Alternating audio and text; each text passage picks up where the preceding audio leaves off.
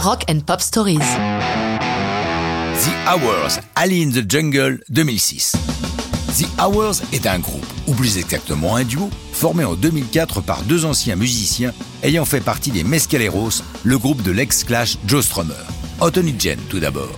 Ce natif de Sheffield s'est illustré comme clavier pour Elastica avant de devenir, aux côtés de Strummer, le co-compositeur et producteur des deux albums des Mescaleros. Avec eux, il était guitariste jusqu'à son départ en 2000.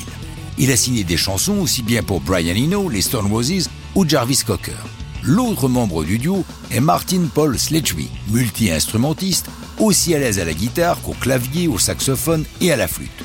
Lui aussi est un bon songwriter, ayant composé aussi bien pour Katie Tenstall, Grace Jones et bien sûr Joe Strummer.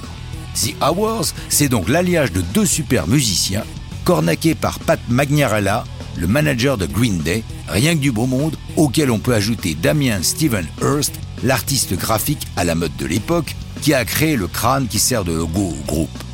Ali in the Jungle est le premier single à naître de cette réunion de talents. Pourquoi ce titre?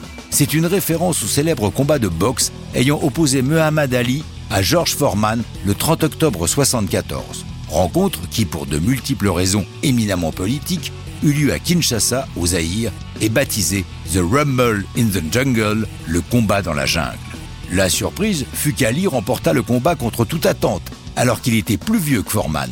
Et c'est toute la thématique de la chanson, le destin de personnages qui remportent des victoires auxquelles on ne s'attend pas, comme celle de Nelson Mandela, qui devient président d'Afrique du Sud après 20 ans de prison, ou de Beethoven, qui composa de nombreux chefs-d'œuvre alors qu'il était sourd.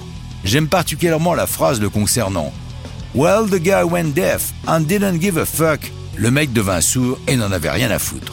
Disons-le tout net, Ali in the Jungle, inclus sur le premier album de The Hours, Narcissus Road, n'a pas été un hit. Par contre, sa thématique sportive a inspiré de nombreuses marques. C'est ainsi que l'on retrouve la chanson sur le jeu FIFA 2008.